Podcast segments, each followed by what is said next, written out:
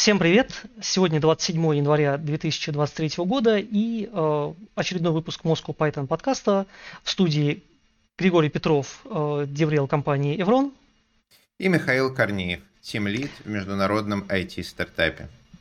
Да, сегодня э, к нам в гости э, должен прийти э, Иван Самсонов, руководитель продуктового направления прикладных исследований э, искусственного интеллекта во ВКонтакте, но он немножко опаздывает, поэтому мы начнем с того, что э, обсудим его статью на Хабре. Собственно, вот там сегодня мы планировали э, это пообсуждать. Я в ссылке, в, в комменты на YouTube закину ссылочку на эту статью. Ну, и, соответственно, Иван подойдет, и мы уже там по это самое вместе э, продолжим эту статью обсуждать. Окей, ссылочка в комментах на Ютубе. Конечно, давай начнем. Соответственно, звезды, э, тема статьи «Звезды в IT-команде. Зачем, чего хотят и как удержать». Я бы начал, наверное, с понятия звездности, потому что, мне кажется, это прям такая очень э, богатая тема, да, то есть вот, кого мы считаем звездой. Ой-ой-ой-ошки. А, ну, смотри, тут а, напрашивается такой очевидный ответ, что звезды — это, наверное, синие разработчики. А, с другой стороны, этот ответ может быть неправильным. Поэтому давай попробуем а, с тобой ответить на другой вопрос. А вот а, отличается ли чем-нибудь звездный разработчик от синьора? И если отвечает, отличается, то чем? Ну вот, ты знаешь, как бы, во-первых, не все синьоры одинаковые, да, как известно. Да, не все синьоры рождены равными. А во-вторых, э, мне кажется, что звезда это чуть больше, чем синьор, да. То есть вот мы как-то вот, как бы интуитивно мы можем понять, что вот этот вот чувак, он крутой, да, я его там, не знаю, читал на Hacker News, я там на, на три его репозитория подписывал, подписан, я читал его код и прям читаю себе на ночь вслух, потому что совершенно прекрасно, да, вот я читаю угу. и наслаждаюсь. Вот это вроде звезда. А вот То есть, есть Вася, он, он пишет код, но не звезда. Выбрать а, первый такой критерий – это публичность. А, как а, говорили в фирме а, Stardust, звезда, она что? Она сияете. То есть, э, когда мы говорим про звездного разработчика, то это в первую очередь разработчик, который каким-то образом публичен. Либо он э, контрибьютит в какие-нибудь публичные проекты, либо она выступает на конференциях, либо ведет подкасты. В общем, как-то активно взаимодействует с другими разработчиками. Тогда как просто синер для него или для нее это может быть, ну, работа сидит себе в уголке и двигает сложные тикеты. Ну, ну да. Хорошая мне, мне кажется, здесь, здесь еще, знаешь, такая менеджерская вот э, штука, что, по идее, менеджер хочет, чтобы рабо- как бы разработчики все делали сами, делали хорошо, как писали код без ошибок, вот это вот все, да, и вот такой, знаешь, как бы такое представление о звезде, что придет чувак, который сделает нам хорошо который там архитектуру нам поправит, который, я не знаю, а, оптимизирует все, напишет там 50 библиотечек, еще в open source выложит, и о, о, нас как бы open source сообщество услышит. И вот это вот кажется немножко иногда, это знаешь, как вот мечты о, я не знаю, прекрасном принце, прекрасной принцессе, я не знаю, вот, вот что-то вот оттуда, мне кажется, иногда проскальзывает в таких вот, как считаешь? Насколько это вообще вот реалистично? Ох, я тебе так скажу, это совершенно нереалистично, ну, по крайней мере, с моей колокольни. И к нам, как к заказной разработке, часто приходят и говорят, ой, а знаете, нам нужны звезды. А у вас есть? И э, привет, Ваня. Э, мы тут как раз э, обсуждаем твою статью и что такое звездный разработчик. И Миш как раз спросил меня, считаю ли я, что вот звездный разработчик это такой человек, который вот как прекрасный принц на белом коне, он ворвется и все сразу починит, и всех спасет, и принцессу, и дракона, и все сразу станет хорошо. И я рассказываю рассказываю как человек, который уже много лет занимается заказной разработкой аутстафом, к нам часто приходят со словами, а вот а, нам бы звезд в команду. И тут мы оказываемся в такой э, непростой ситуации, то есть звезды-то у нас есть. И найти звезд мы можем. Но по нашему опыту многолетнему, мы уже больше 15 лет этим занимается, занимаемся, знаете, вот попугай – это птица сложная Нельзя просто завести попугая. Попугая надо выгуливать, с ним надо разговаривать. У попугая сюрприз-сюрприз может быть стресс. Он начнет себе э, перья выдергивать от стресса. Если вы когда-нибудь видели абсолютно лысых кокоду, это значит, ну, не выгуливают кокоду, мало с ним общаются, мало с ним разговаривают. В общем, реально сложная социальная птица. Так вот, а что я могу сказать? Звезды, они сложные, они как попугай. То есть человек, который там является лидером какой-нибудь open source, а, который много выступает, контрибьютит и так далее, это будет сложный человек. Ты не можешь такого человека посадить на стул, сказать, вот двигай тикеты с 9 до 6, а мы тебе будем зарплату платить. Нет. Это не будет так работать. Человек будет э, как минимум, как минимум, он начнет очень активно интересоваться тем, что происходит вокруг него. Это, как правило, хорошие коммуникационные навыки. Начнет разговаривать с бизнесом, начнет разговаривать с владельцем бизнеса, начнет генерировать какие-то идеи. А, это могут быть конфликты с командой, это могут быть перестройки каких-то вертикалей. Вот. А, в общем, звезды, они, конечно, есть. Они могут э, принести команде огромное количество пользы, но по моему довольно обширному опыту они очень сложны. Если у тебя, как у бизнеса, нету вот прям опыта и компетенции нанимать звезд, заботиться о них и пользоваться тем, что они могут предоставить, но это будет катастрофа за очень большие деньги. Напомню две вещи. Во-первых, подкаст выходит при поддержке курсов э, Moscow Python. Ребят, спасибо. Второе, мы э, сейчас это, это прямой эфир, транслируется на YouTube. Соответственно, если вы в YouTube, на YouTube в комментариях будете задавать вопросы, мы на них будем отвечать. Небольшая история даже про попугаев. Топчик. Жги. Нормально слышно? Кайф. Ну, если можно еще чуть-чуть, чуть-чуть, то было бы хорошо. Давай я буду говорить просто громче. Я это могу делать. Окей. Okay. Смотри, а, очень смешная история. Ты попал прям в небольшую часть моей жизни. Я жил год в Питере. А, центр Питера, все хорошо, Васильевский остров, необычные люди. И каждый, каждое воскресенье владелец маленькой пивнушечки, которая была в моем доме, вытаскивал клетку с попугаем, с какаду, и начинал его на улице, прямо на восьмой линии Васильевского острова, мыть, выгуливать, разговаривать, показывать его людям, людей показывать ему, и, соответственно, вот этот вот контакт происходил. То есть, прикинь, он мало того, что в пивнушке сам сидит попугай и общается вечером с большим количеством людей, так он еще по воскресеньям ходит и моется на улицу. И он был белый, пушистый и довольный своей жизнью. Moscow Python подкаст. Здесь говорят по какаду. Окей, давай, вернем, давай, давай вернемся к звездам. Вот. А, по поводу звезд ты очень правильно отметил, что это очень часто сложные ребята.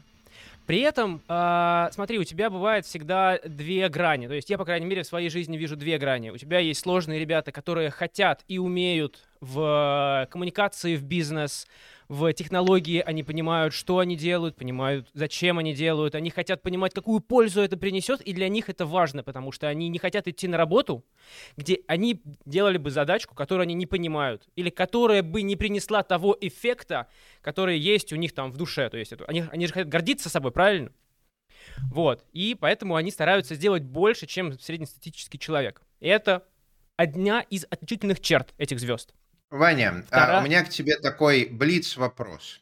Вот а, пока ты искал переговорную, мы с Мишей уже а, выяснили, что первое, что отличает звезду от просто senior level разработчика, это то, что звезда публична. И вот а, сейчас образовывается такой второй а, критерий, признак, признак звездности, что звезда может в бизнес. И, Ваня, э, Миша, вот у меня к вам э, обоим вопрос, наверное, в начале Ване, как нашему э, гостю.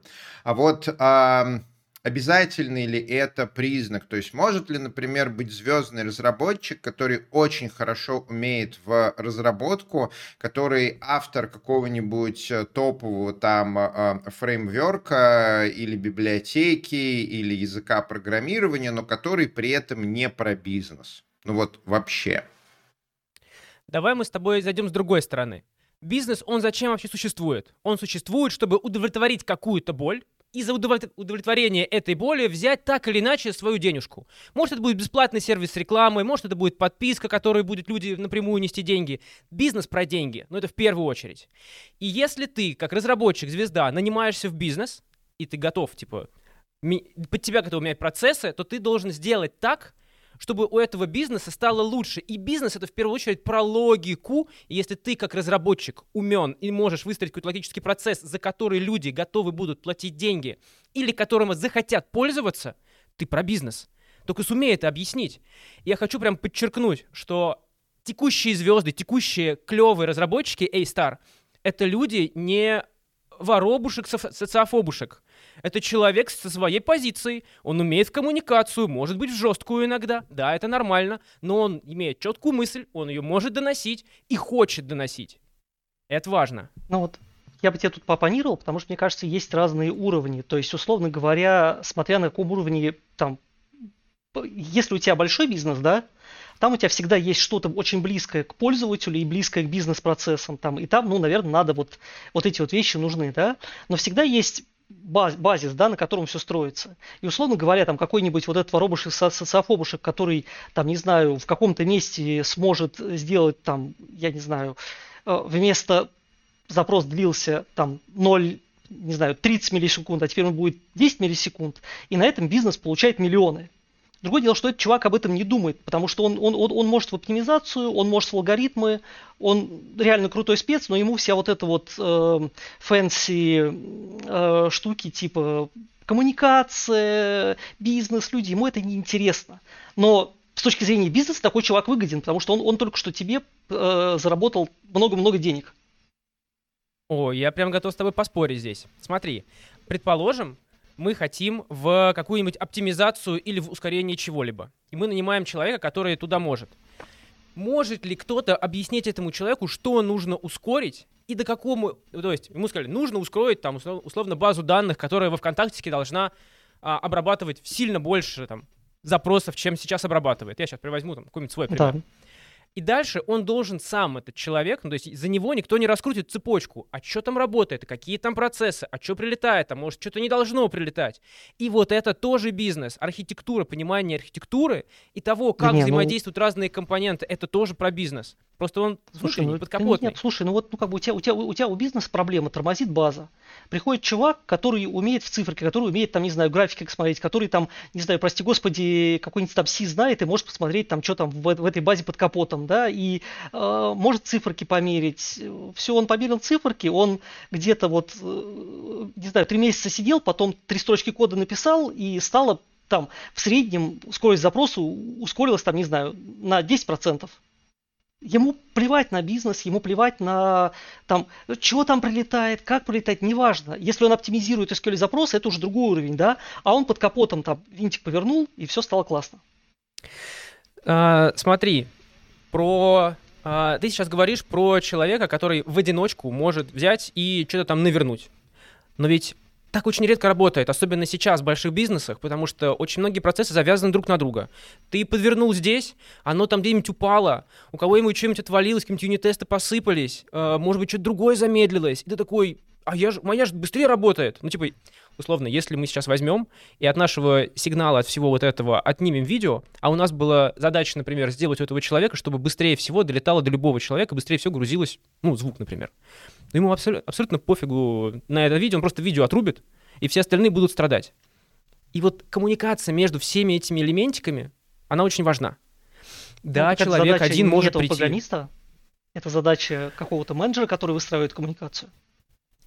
Слушай, э, я вообще в идеале против того, чтобы было большое количество менеджеров, которые есть сейчас. То есть я как менеджер могу сказать, что такое количество менеджеров не нужно. И как раз ты нанимаешь э, звезду разработчика для того, чтобы у тебя снизить вот эти вот транзакционные издержки между всеми менеджерами, который сможет сам обижать этих лидов, ну, ну обижать как? Может, на кухню к ними сходить. Может, написать э, правильное сообщение в Slack или еще куда-нибудь. И понять, а что там нужно сделать и на кого он может повлиять. Ну, э, вот, вот для меня это звезда. Человек, который может и покоммуницировать, и понять, что он делает, и понять, сделать, и сделать хорошо, не сломав того, что было и в процессах, и в железе. Звучит э, разумно. Я не буду тапаться в э, новую монетарную теорию и обсуждать про деньги, бизнес или нет. Вместо этого я скорее подведу такой э, промежуточный итог, что в понимании Вани и частично в нашем с Мишей понимании звезда — это человек, который э, синер разработчик, при этом он хорош в коммуникации. Это проявляется в том, что он публичен, он общается общается с IT-сообществом, участвует в каких-то публичных мероприятиях, и он э, хорош в коммуникациях с бизнесом, когда работает в компаниях. А, скажи мне, Ваня, вот мы сейчас обсуждаем твою э, статью, где ты как раз рассказывал про звезд, как компаниям с ними э, работать. Вот этих двух признаков, что синер хорош в коммуникации, поэтому он публичен в IT, и он хорошо общается с бизнесом. Достаточно для синьора, чтобы считаться звездой? Или, на твой взгляд, у звезды есть какие-то еще признаки? Давай я снова немножко твой вопрос, вопрос дополню.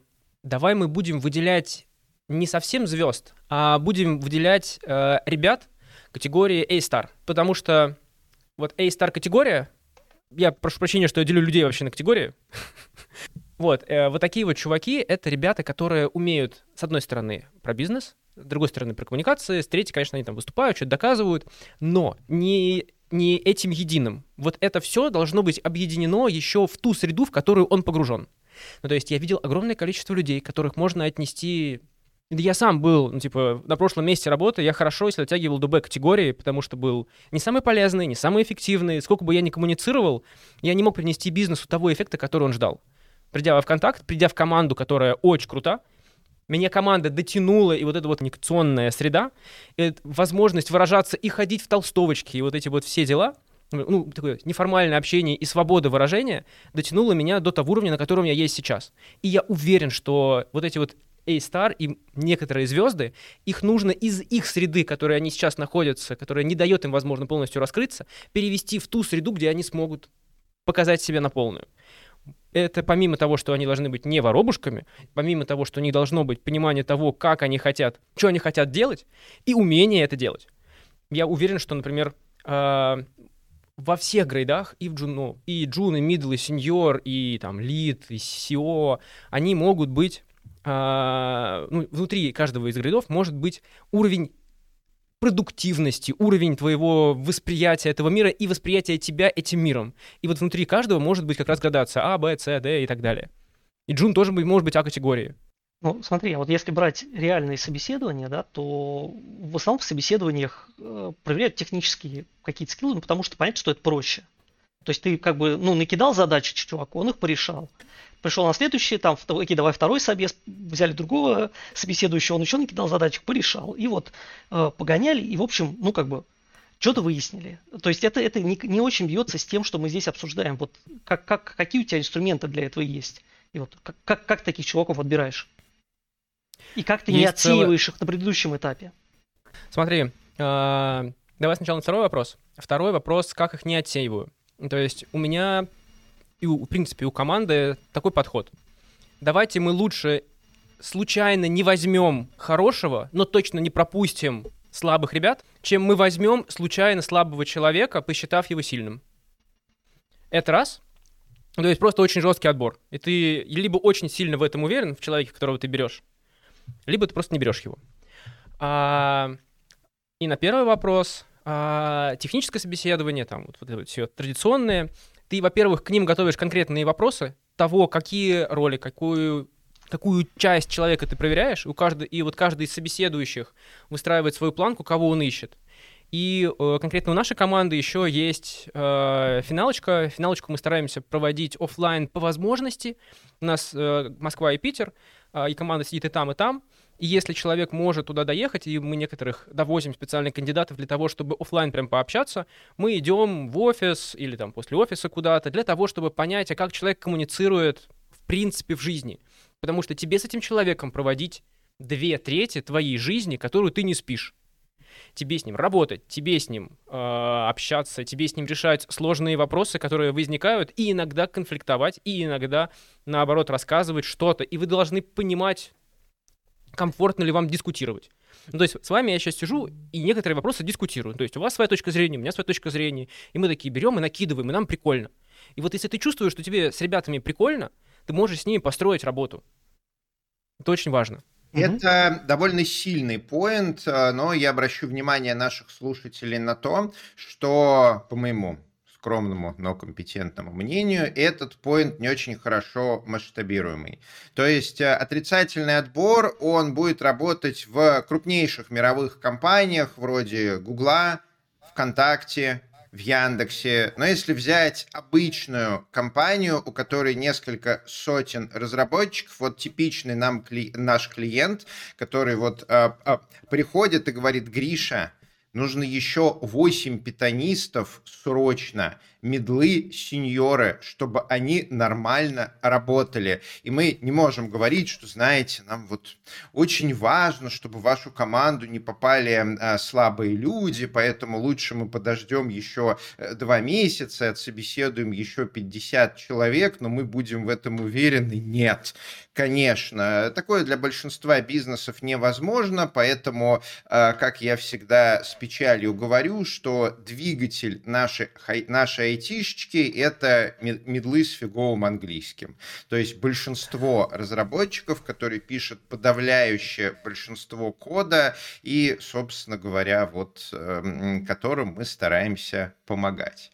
Кстати, Миша, а не пора ли переходить к основной теме нашего подкаста искусственный интеллект ну, и вот это вот давайте все. да а, тем более нам задают вопрос в чате угу. насчет того не заменит ли нас искусственный интеллект уже скоро может быть давайте с этого и начнем да вообще вот как, как когда нас заменит когда отдохнем ребят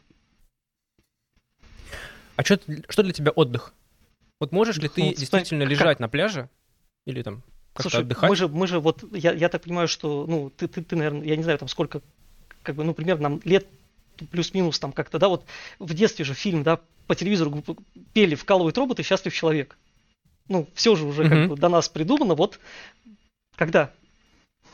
Так уже. Еще вчера началось. Прям серьезно.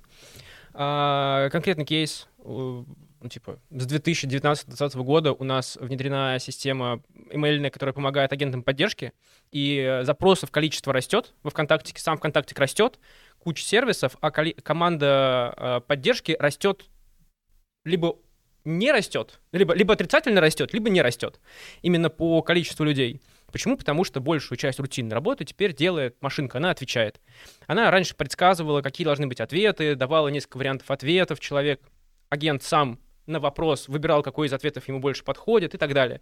Сейчас еще более умные, сейчас а, еще итерация пошла, когда мы отсеиваем там, ребят, которые хотят прийти, не решить вопрос, а посмеяться, каких-нибудь там троллей отсеиваем, и так далее, так далее, так далее. Больше оптимизации, и, в принципе, все машинное обучение, вот текущее машинное обучение, оно направлено на то, чтобы сделать меньше рутины. У тебя меньше рутины, больше сложных задач, и ну, типа, мы видим, что сложность задач для человека, она растет. Ему не нужно теперь отвечать на 8 сообщений в минуту одинаковых. Ему нужно ответить на один вопрос, но сложный. Ему нужно сесть и подумать. И это правильно. Ну, то есть это, У меня это, это, это, по этому ошибка. поводу есть несколько таких э, исторических ремарок, которых я люблю показывать. Э, первое, это больше чем сто лет назад э, очень серьезно стоял э, вопрос, вот э, когда автомобили начали вытеснять э, лошадей, и, собственно говоря, у кучеров был э, очень большой консерн по поводу их...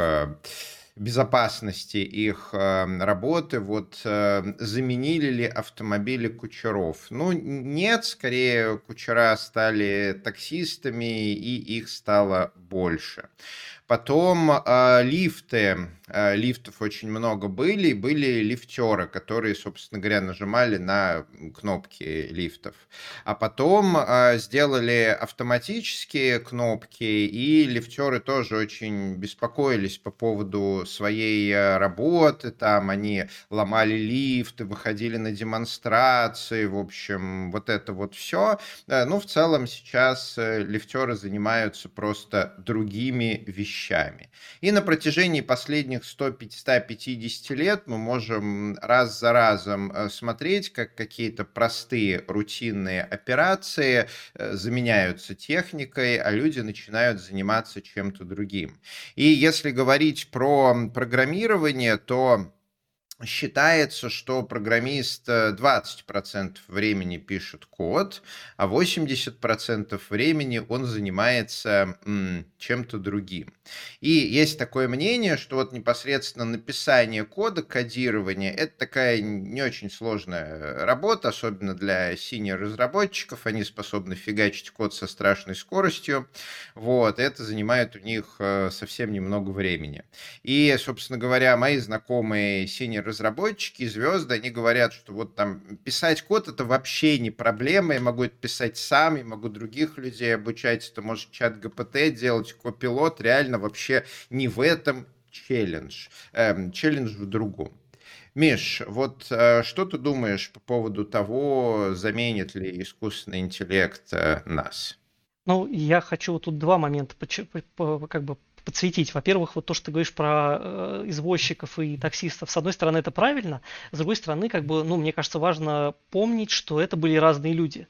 То есть те извозчики, которые потеряли работу, и те люди, которые стали работать таксистами, э, это не сильно пересекающееся множество, потому что многие извозчики не, не смогли освоить и там как-то да, пошли таскать ящики, я не знаю, там что-то с ним произошло, но вряд ли им было так же комфортно на кобылке рассекать. Вот. А второе, вот у меня на, буквально на этой неделе, вот там в компании, где работаю, реально закончили, там была девушка-подрядчик, которая там все, что умела, это там красиво переписать тексты на английском языке. Вот. Знаешь, вот, то есть ей даешь текст такой вот просто написанный, как бы, ну вот просто написанный, она переписывает красиво. Вот. И ее реально заменили на чат, чат GPT. То есть это вот не, это не слух, это не ничего такое, это прям вот, вот то, что было буквально вот на этой неделе. Вот, поэтому тут, знаешь, с такими новостями начинаешь как-то задумываться. Ну смотри, давай, ну, мы же прям видим, что искусственный интеллект — это одна из частей технологического прогресса. Это прям технология, которая к нам приходит, или там набор технологий. А, переместимся на 10 тысяч лет назад. У нас есть желание есть. Нам нужен охотник. Отлично. Был охотник, был... Все, больше никого не было, по сути. Есть тот, кто ест, есть кто охотится. Ну, гру- грубо говоря.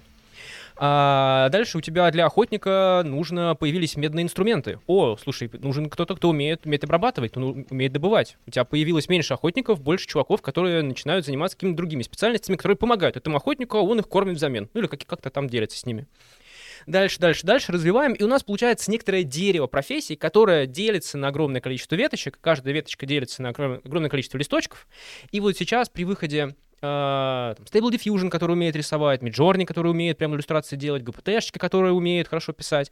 У тебя просто появляется больше профессий в, и в, э, этих веточек. И в каждую из этих веточек нужен отдельный человек с отдельной профессией. Вот мы недавно выпускали генеративные обложки для ВКонтакте. Много-много-много миллионов их надо было сделать.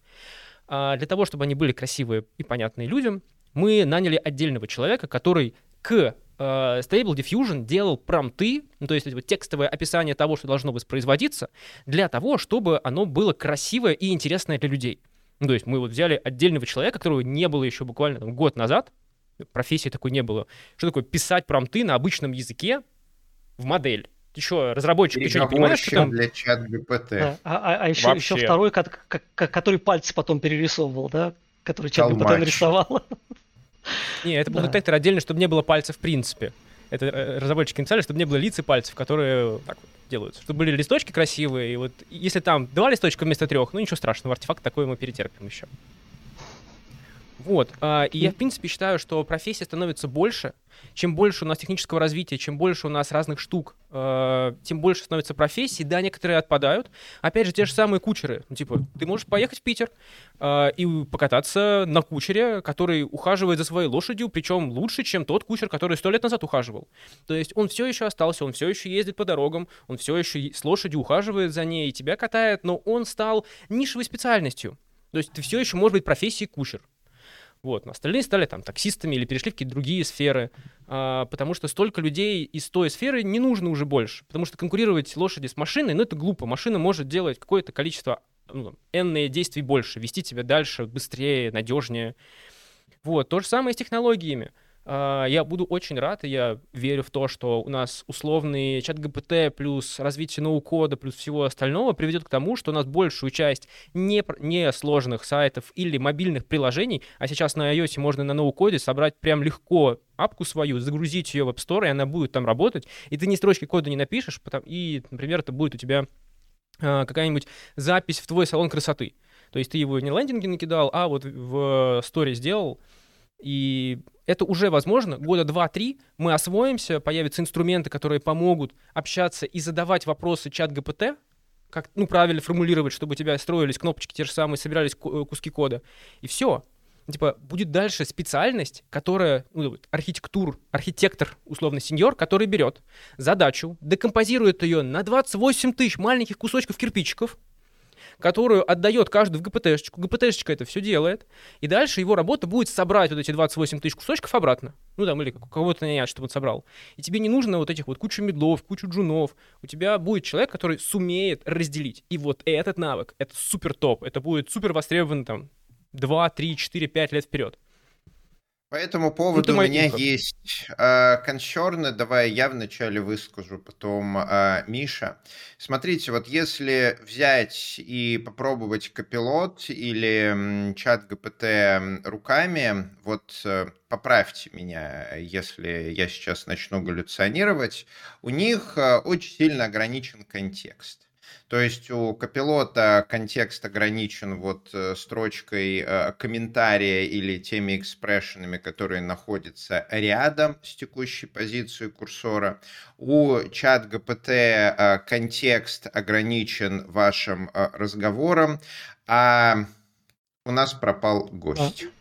Гость а, попал. А, давай подождем нашего ну, гостя. Я, что... я, я, я, я могу пока рассказать про свой опыт про Copilot, пока мы его да, ждем. Расскажи, Потому что я, я на самом деле пользовался кайтом. Это такой предшественник, наверное, Copilot. Это был такой сильно интеллектуальный, э, интеллектуальное дополнение как-то автодополнение. Вот у Copilot у меня ощущение, э, я им пользуюсь там на своих пэт-проектах, и у меня на работе основной проект это такой довольно большой монолитный проект, много питоновского кода, он довольно старый, в смысле вот там лет 6 он уже развивается, и вот копилот себя по-разному ведет вот на этом большом проекте и на маленьких.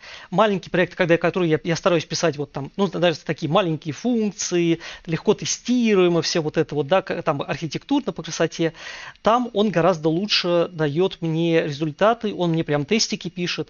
Вот на этом большом проекте он очень часто, там, знаешь, такие вьюхи на, не знаю, 3, 3, 300 строчек, вот. Вот там он, конечно, грустит копилот. Копилот, э, Copilot искал контекст и не нашел. А, так вот, а, соответственно, а если посмотреть на проекты, которыми мы занимаемся, да, не Hello World, не вот что-то быстро сделать, а за что бизнес платит. Вот за что нам бизнес платит. Наш там э, типичный клиент, он приходит и говорит, вот смотрите, нам нужен бэк-офис, нам нужна админка, она должна обладать вот таким поведением, у нас должны быть интеграции, у нас еще есть э, куча готового кода, который команда 20 лет назад написала на э, PHP и полным составом умерла, э, еще у нас есть вот э, хотелки по развитию этому всего и интеграция скрипта биржи. Вот, у которой опишечка меняется раз в неделю. Сделайте, пожалуйста. И главный челлендж для нашей команды, вот для тех вот э, сложных звезд, которые э, приходят проконсультировать нашу э, команду, это разобраться, а как оно вообще внутри работает, как сейчас организована архитектура, какую правильно архитектуру заложить, чтобы все это были поддерживать какие-то медлы, которых потом после нас заказчик себе наймет, мы ему там поможем их нанять.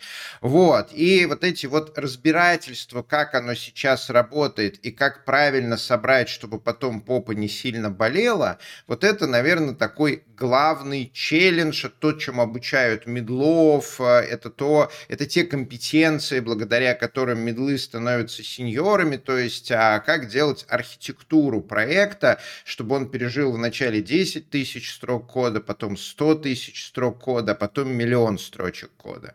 И вот по поводу языковых моделей у меня тут есть очень большие консерны. Есть э, аналогия, я понимаю, что плохая аналогия, она подобна котенку с дверцей. То есть и не аналогия, и ничего не объясняет. Но вот есть такая аналогия, что если вы забрались на самую высокую гору, это не первый шаг по пути к Луне. Это, собственно, конец э, пути. И когда мы говорим про языковые модели, вот э, текущие языковые модели, они же, по сути, обучены на огромнейших массивах кода. То есть я не могу сказать, что это какая-то очень простенькая штука, которая разовьется там в тысячу раз. Ну, нет. Тот же там и Copilot, и чат э, ГПТ, их обучили на больших массивах кода. Да, мы можем говорить э, о том, что там они улучшатся, они могут улучшиться там несколько раз, начнут лучше понимать людей, но челлендж-то в том, чтобы разбираться в архитектуре существующего или нового проекта.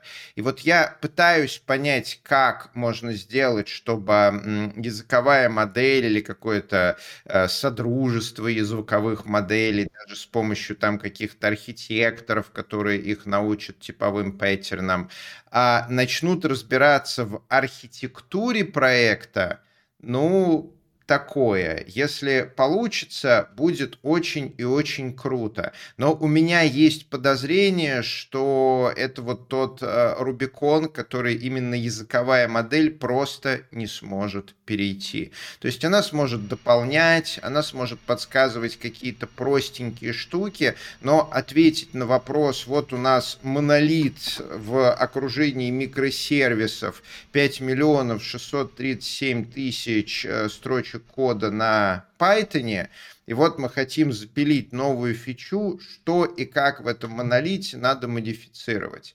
Есть у меня подозрение, что тут языковая модель скажет мяу. Окей, давай, Ваня, Иван, дадим. Гриш, да. Гриш, смотри, а, сначала, как только она сможет разобраться в архитектуре, нам станет больно. Ну, то есть сначала нам просто будет больно, и потому что она смогла это сделать, и нам придется понимать и искать, а что, где мы теперь вообще нужны. Это во-первых. Во-вторых, давай мы отмотаем на 8 лет назад. Я бью периоды по чанками по 4 года. 8 лет назад, 2015 год, Uh, что у нас было тогда? Мог ли ты тогда предположить, что есть какая-то хрень, которая может тебе, которую ты можешь сказать, напиши мне на питончике uh, красную кнопку, и пусть она там, не знаю, уходит в такую-то базу.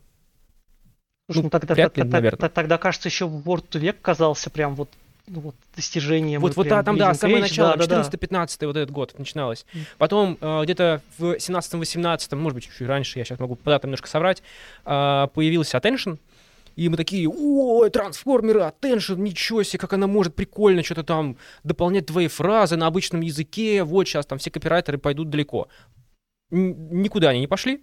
И вот только сейчас, после чат ГПТ, 23 э, год, что-то куда-то часть копирайтеров начала уходить мы э, не говорим сейчас про то, что модель сейчас прям нас возьмет и заменит в написании кода, разбирании архитектуры и каких-то сложных процессах. Мы сейчас говорим о том, что модельки текущие позволяют нам делать нашу работу менее рутинной, думать нам о более Это... сложных вещах. Вот, отлично, пусть они нам сейчас помогают так делать. Когда-нибудь с прогрессом итеративным мы, может быть, дойдем. А может и нет. А может это и не надо вообще нам туда доходить. Ну, типа, модельки становятся умнее, люди становятся э, умнее тоже и пользуются новыми инструментами. Отлично. Э, это нормальная абсолютно тенденция, когда мы берем, делаем какие-то рутинные задачи, отдаем их компьютеру, роботу, ну типа мы с тобой, мы здесь все около айтишники, э, делаем так, чтобы машина работала. Работает она алгоритмом или работает она на самообучении. Это вообще там, типа, десятый вопрос. Мы хотим, чтобы нам было легче, чтобы нам было проще, чтобы мы перестали писать или делать какие-то задачи, которые у нас вызывают зевоту. И чтобы условный Вася, который сидит в бухгалтерии и отвечает постоянно на те же самые письма или проверяет одинаковые документы, чтобы он не проверял их, постоянно одинаковые, потому что он устанет, у него будет ошибка, ну там плохо, короче, будет. Машинка пусть вот делает одинаковые документы, проверяет их, а, и те, где она не уверена, отдает Вася. И Вася будет с интересом сидеть такой, о, ничего себе, какая-то сложная штука. Во-первых, Вася будет платить больше, потому что он будет более ценным специалистом. А, во-вторых, ему будет интереснее на его работе, у него там будет больше самореализации. И вообще вот все, что сейчас связано с машинным обучением и развитием технологий, это же на самом деле инвестирование в нас. Это инвестирование в наш эмоциональный интеллект и в те наши скиллы человеческие, которые машина никогда не воспроизведет. Например, э, те же самые креативные штуки. Ну, то есть для того, чтобы э, Stable Diffusion сделал красивый промпт, э, сделал красивую картинку, ты должен задать красивый промпт. Да, конечно, моделька может это сгенерить, но красота, она в глазах смотрящего. Раз. А, два, это, например, э, ухаживать, э, развивать новых детей, ухаживать за стариками. Это все, что связано с э, эмоциями и с какими-то вот поведенческими факторами, когда человек, только человек человеку может передать какую-то информацию и вот эту вот живость общения. А, ну, то есть ты считаешь, что жив, жив, живость общения нельзя эмулировать и сделать там вот как, какую-нибудь электронную вайфу, которая будет тебе говорить, какой ты молодец и какой ты хороший, да, вот. Да можно. Ну, типа, та же самая реплика, сейчас ты можешь купить премиум подписку, она будет с тобой не просто флиртовать, она будет тебе деньги вымогать. Как настоящая, там, какая-нибудь нехорошая персонажная. Ну, прекрасно же. Ну, типа... А? Прекрасно же говорю. Да-да-да. Но Я просто спорю, проблема в том, что реально но... лю- люди, да, вот, вот ты говоришь, там, ухаживать за людьми и так далее, там же, в принципе, ну, э, если мы говорим про средний уровень людей, которые, ну, как бы, средний уровень в любой профессии, он, давайте будем честны, да, он... Медлы с фиговым ну, английским. Ты, мне кажется, я, я, я несколько более пессимистичен, чем ты в данном случае. То есть я бы сказал, что какой-то middle, ни, нижняя часть медлов это какая-то на, на, наша какая-то медианка. Вот медлы, хорошие медлы с, даже с фиговым английским, это уже все-таки, мне кажется, практически... Вам, типа, вот. многие профессии... И, и все эти люди, да, Угу. Прости, куча медлов будет вымирать из разных профессий. Например, музыка, медлов-музыкантов не существует сейчас, профессиональных, которые могут заработать себе на деньги. Деньги на жизнь. Типа раньше, сто лет назад, э, музыкант нужен был везде. На свадьбе, на похоронах, на празднике. Ты приглашал оркестр, и ты можешь быть уверен, если ты научился играть на трубе, тромбоне, барабане, ты точно будешь востребован, сможешь заработать себе какую-то копеечку, прокормить свою семью. Сейчас нет. Ты либо офигенный, выступаешь в консерватории, играешь какими-то залами, ну, типа, ты прям в профессии живешь, и ты очень крутой. Либо ты это твое хобби. Нет, этих, нет этой огромной прослойки э, хор- просто специалистов, которые просто делают свою работу.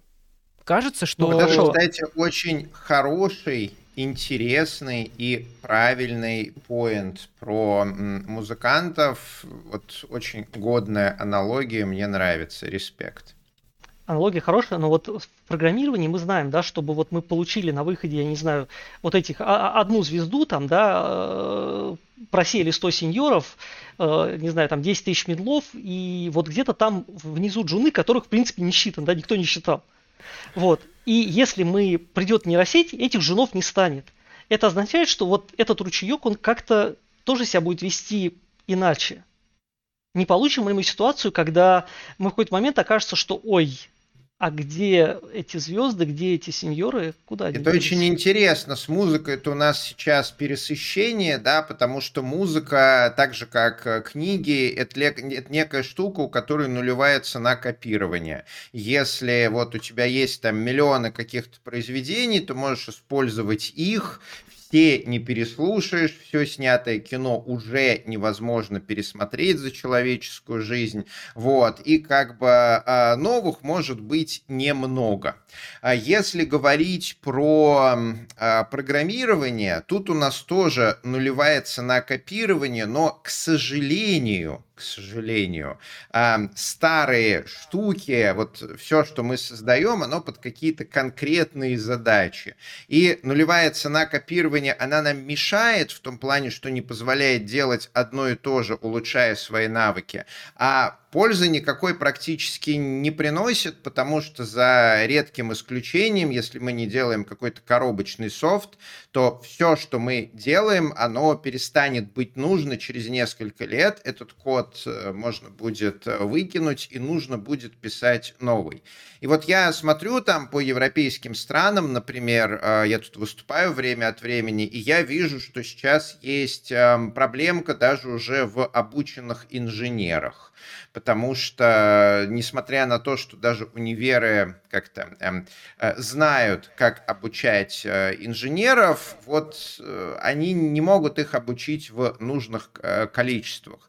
И тут я прям присоединяюсь к Мише. То есть, если мы уберем из программирования рутину, если программирование станет э, вот, э, более высококвалифицированной специальностью, нужно будет дольше учиться, там один программист сможет много всего там полезного делать и так далее. А потом эти программисты начнут выходить на пенсию а новых в нужных количествах не будет. Вот не загоняем ли мы себя в такую же ловушку, как мы сейчас загнали себя в ловушку с инженерами? А, кажется, что может пойти по-разному, но к тому моменту, когда мы загоним себя в какую-то часть нашей жизни, э, технологии сделают еще пару шагов вперед. И вот для нас, мы сейчас внутри технологического стека, мы с вами все время там в нем варимся, и для нас он линейный. А для многих стран и многих профессий он ступенчатый. Ну, то есть ничего, ничего, ничего не было. Сидели переводчики лет, наверное, 15 назад, и такие, вот, я буду всегда очень нужен а потом такие, хоп, языковые модели, какие-то сложные штуки, хорошо начинают переводить. DeepL научился вообще делать какие-то невероятные вещи на куче языков. Хоп, и переводчики стали резко менее нужны. Да, все еще там, может быть, в апоксимиле, где надо поставить, там официальный документ перевести, вот там вот, возможно, они используются чуть больше, но все-таки эти, даже эти ребята сначала переводят условным гуглом, а потом такие вычитывают, редактируют, что там происходит, и идут дальше. Ну, то есть а, в какой-то момент большая часть специальностей, к которым придут технологии, я не говорю, что это будет именно машинное обучение, искусственный интеллект, неважно. Какие-то технологии туда придут, и они будут помогать этим людям внутри, делая их, делая их работу чуть-чуть, чуть-чуть по-другому. Это норм.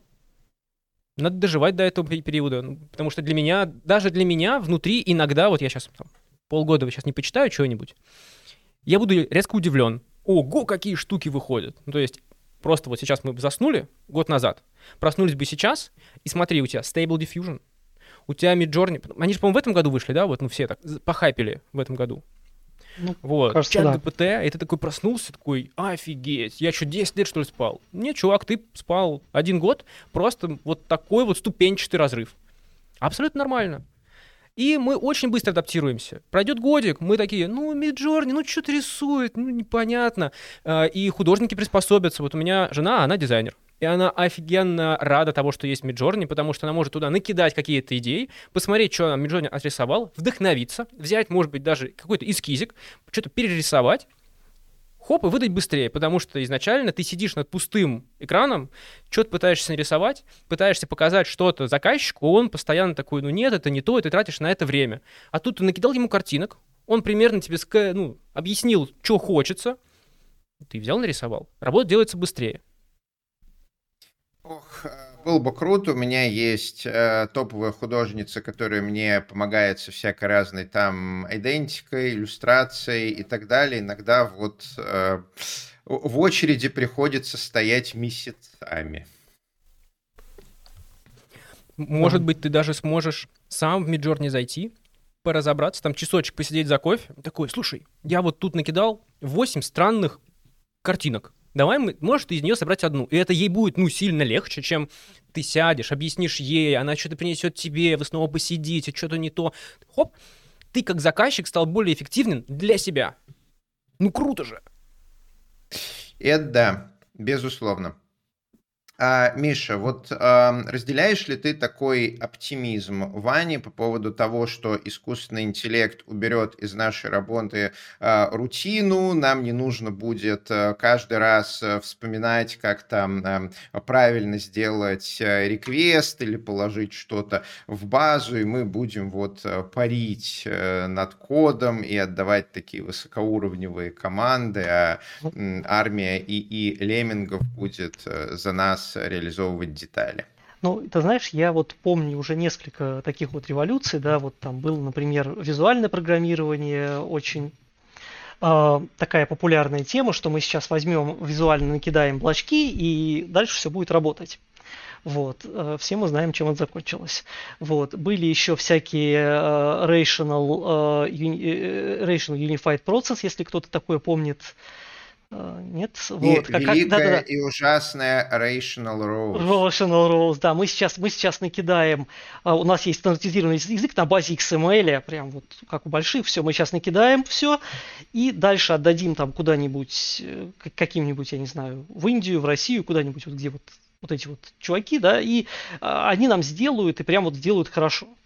Вот, поэтому я довольно скептичен к тому, что вот типа заменит и так далее, просто потому что действительно чаще всего, э, когда ты не совсем вот там начинающий, ну то есть когда ты делаешь какую-нибудь совсем простую штуку, вот то, что Иван говорил в качестве примера, там э, как, как какое-нибудь там, не знаю, приложение мобильное простое, да, э, там вот э, как конструктор лендингов, да, я вот помню вот эту вот историю с революцией конструкторов лендингов, когда сначала были веб-студии, к которым приходили лендинги делать, а потом пришли вот эти вот конструкторы и отобрали кучу денег у этих маленьких студий.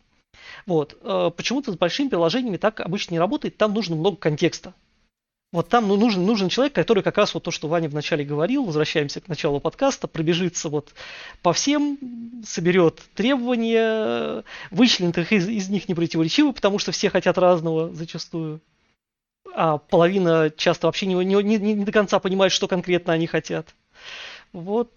Э, так да. ты как раз подтверждаешь наши все гипотезы. Ты говоришь, есть штуки, которые делаются легко.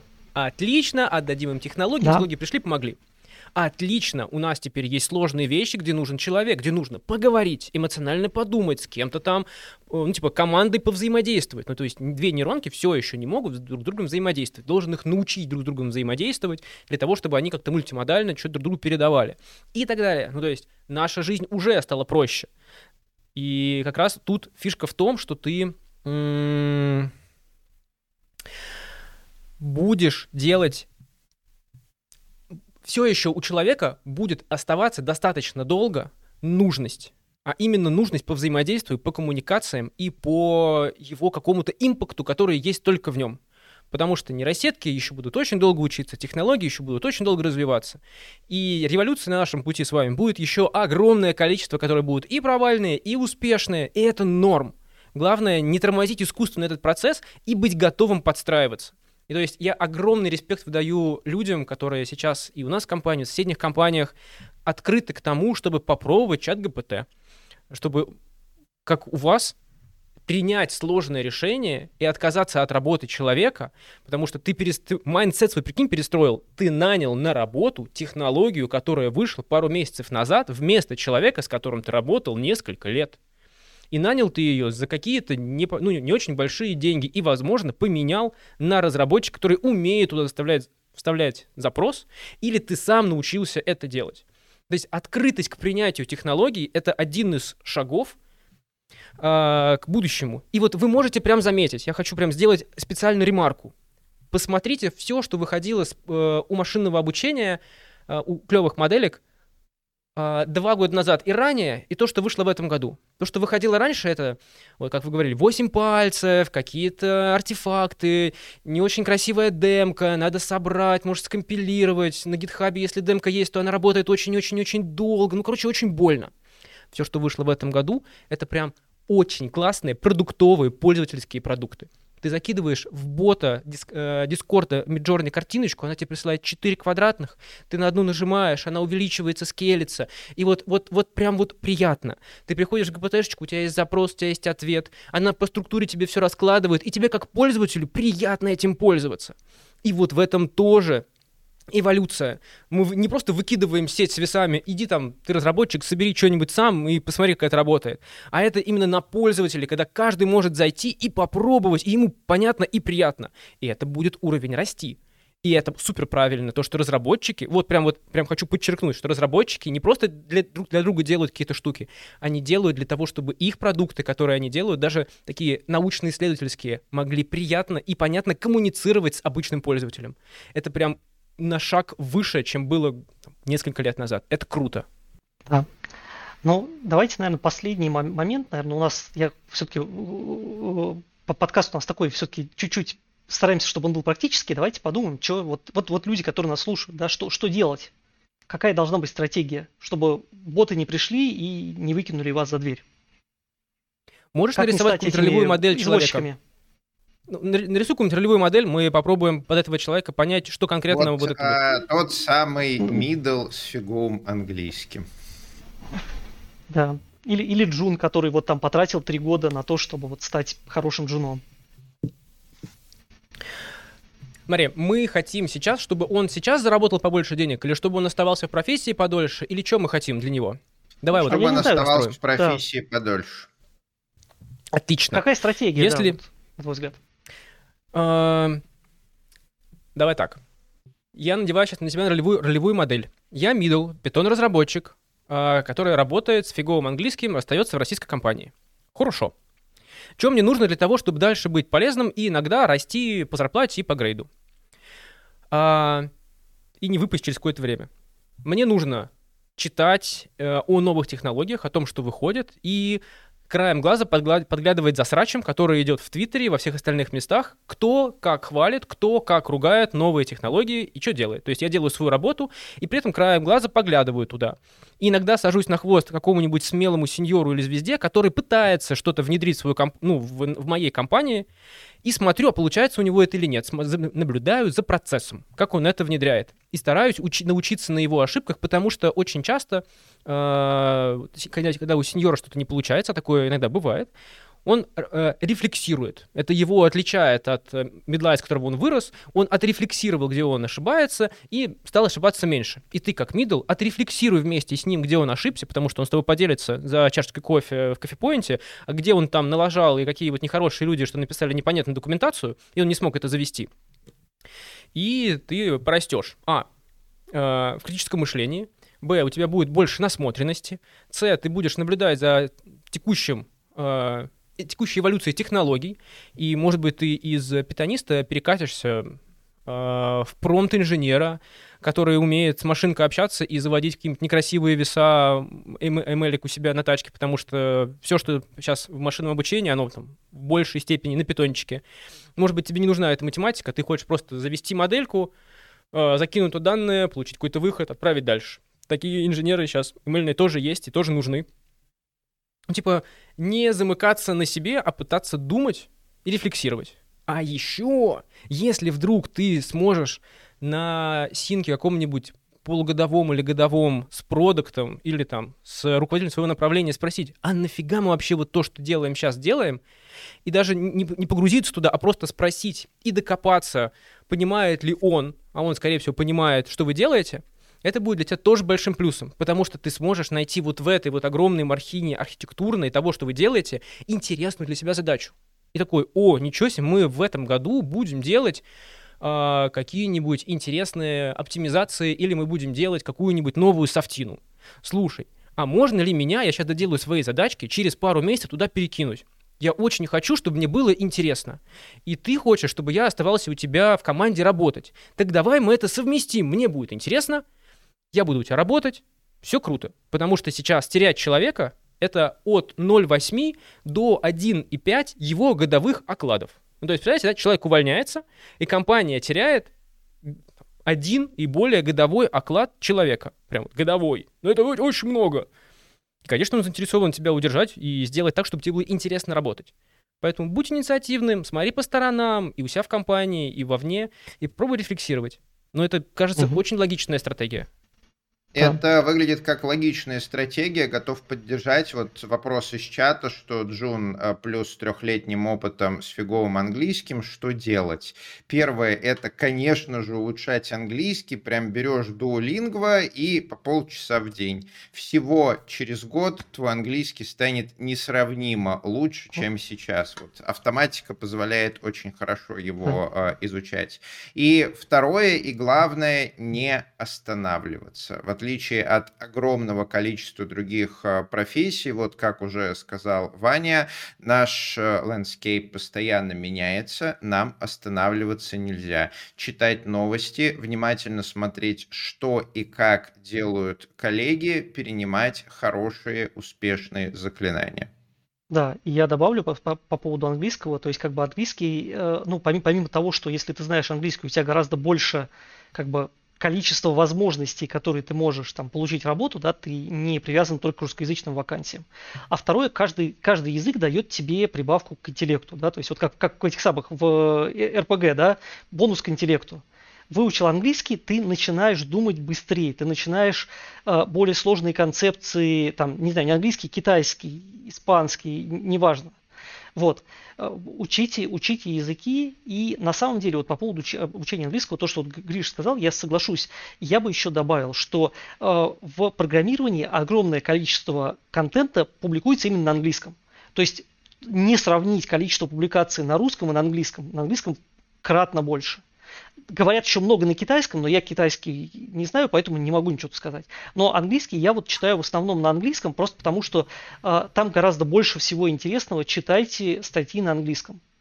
Это несложно их найти. Есть Reddit, есть Hacker News. Э, прокачивайте английский и прокачивайте свою голову. Это прям очень-очень-очень важно. Интересный вопрос к нам, к троим, как э, к программистам, что недавно окончательно умерли Паскаль и его качественное продолжение Delphi. Вот по нашим предположениям, какой язык умрет следующим? Знаешь, Давайте немножко побрейнштормлю. Можно я? Вот, значит, что у нас там есть? C, C++, у них э, угроза со стороны э, Rust а, но я не думаю, что это в ближайшее время. А Managed C++ это нишевая, C-Sharp Э, так же, как Java чувствует себя хорошо в Enterprise. Ruby чувствует себя очень хорошо, разработчиков э, поменьше, чем у Python, но, знаете, даже в 4 раза меньше, чем у Python, это все равно очень и очень много. А, Crystal — это как диалект Ruby, но это минорное. Objective-C, он умер естественным образом, его съел э, Swift. Swift — это, собственно говоря, главный язык, на котором разрабатывают под айфончики и Mac. Там, конечно, есть э, Flutter и все такое, но в ближайшие несколько лет вряд ли с ним ничего случится. Ну, HTML — это язык программирования, Visual Basic и Visual Basic Script э, можно считать, что мертвы, TCL можно тоже считать, что мертв. А Пыха и его диалект Hack. Вот тут интересно. Вот это, наверное, такой первый кандидат на смерть в ближайшие несколько лет. А, Перл. Перл а, умирает, и, наверное, можно сказать, что он уже мертв. А, ИО это нишевое, ЛО нишевое, Кабол с Фортраном умерли, PL1 умер, BCPL умер, Дельфи умер, Хаскел. Но ну, это экспериментальный язык, э, он как это и не жив, и не мертв. Он для ученых и для изучения. Smalltalk э, умер. Э, Слушай, L... Smalltalk тоже никогда не был как бы популярным языком программирования, угу, тоже все-таки эксперимент нишевая. был. Vim слишком нишевая, разные ассемблеры слишком нишевая. Go. А с Go все очень хорошо, пока в него вливает Google. Что станет с Go после того, как Google переключится на другую игрушку, я не знаю. Ну, то есть, вот, но сейчас говорить о том, что Go там, например, умрет, ну, это было бы очень странно, да, язык сейчас реально на пике популярности.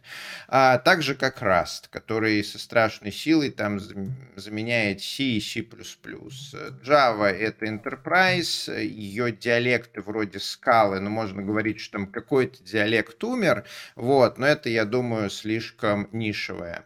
А, Erlang.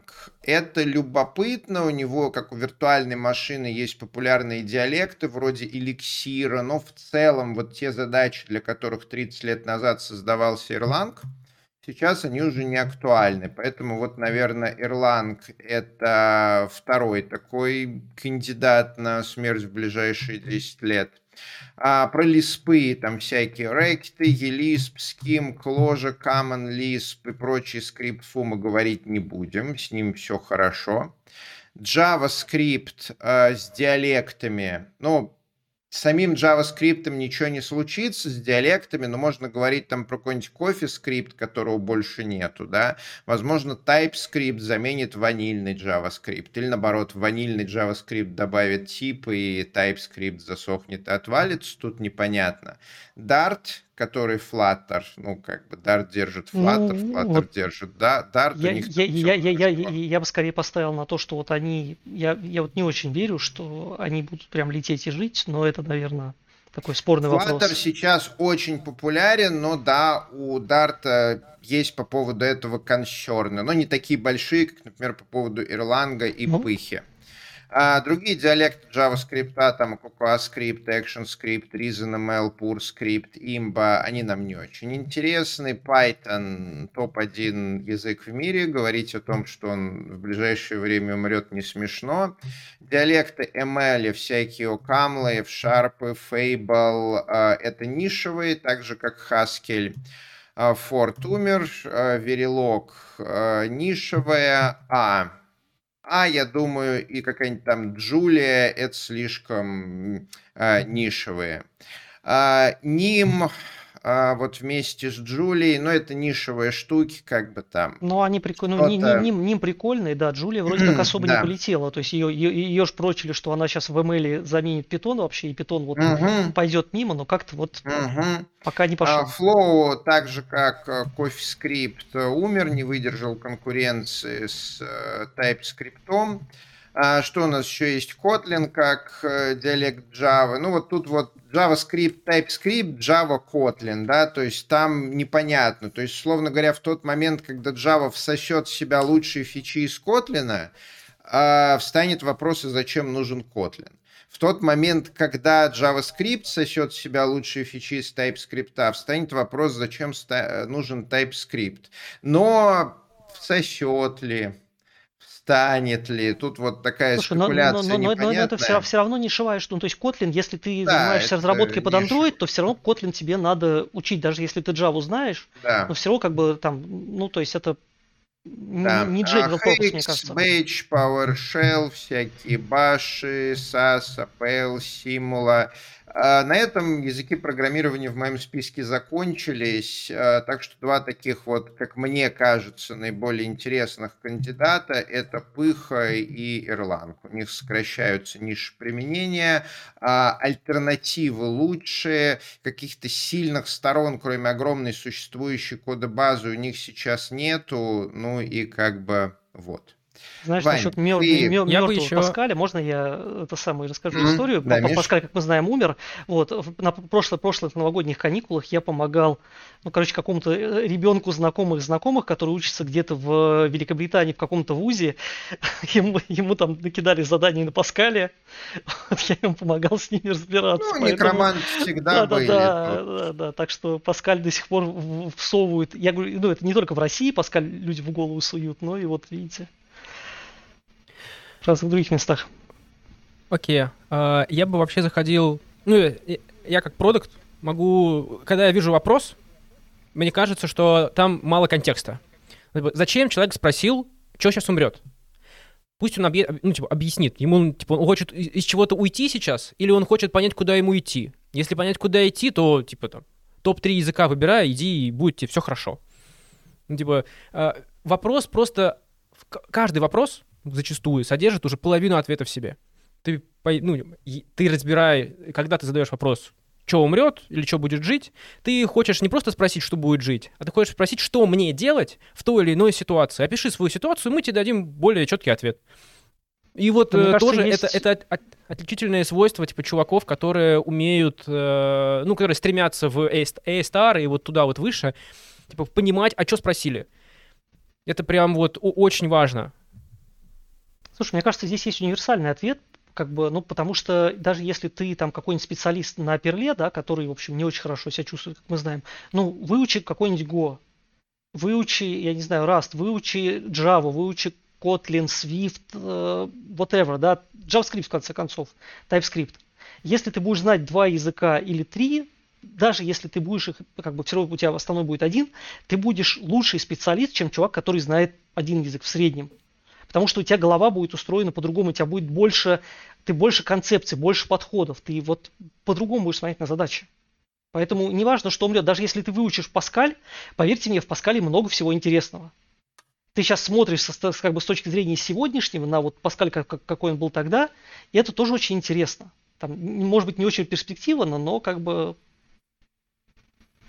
Ох. У нас есть... Что ж, Р... пора на самом деле закругляться потихонечку, уже час 15. А, пожалеем наших слушателей, мы конкурируем в их э, слоте с э, Netflix, э, новостной лентой, компьютерными игрушками, у Геншина... Со сном немножечко. Обновилась. Ох. Да. С нами был Иван Самсонов, э, руководитель продуктового направления прикладных э, исследований искусственного интеллекта в ВКонтакте. Иван, спасибо, что пришел. Мне кажется, получилось интересно зарубиться. Э, спасибо И большое, я ребят. Напомню, что я напомню, что подкаст выходит при поддержке курсов Learn Python.